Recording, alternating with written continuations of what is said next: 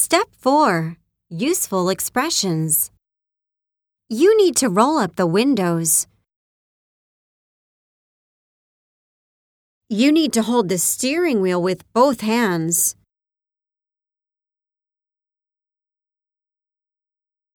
I can't take off my seatbelt. I can't change gears. Did you apply the brakes? Did you move your car?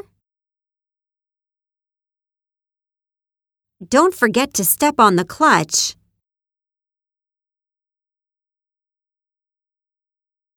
Don't forget to apply the emergency brake.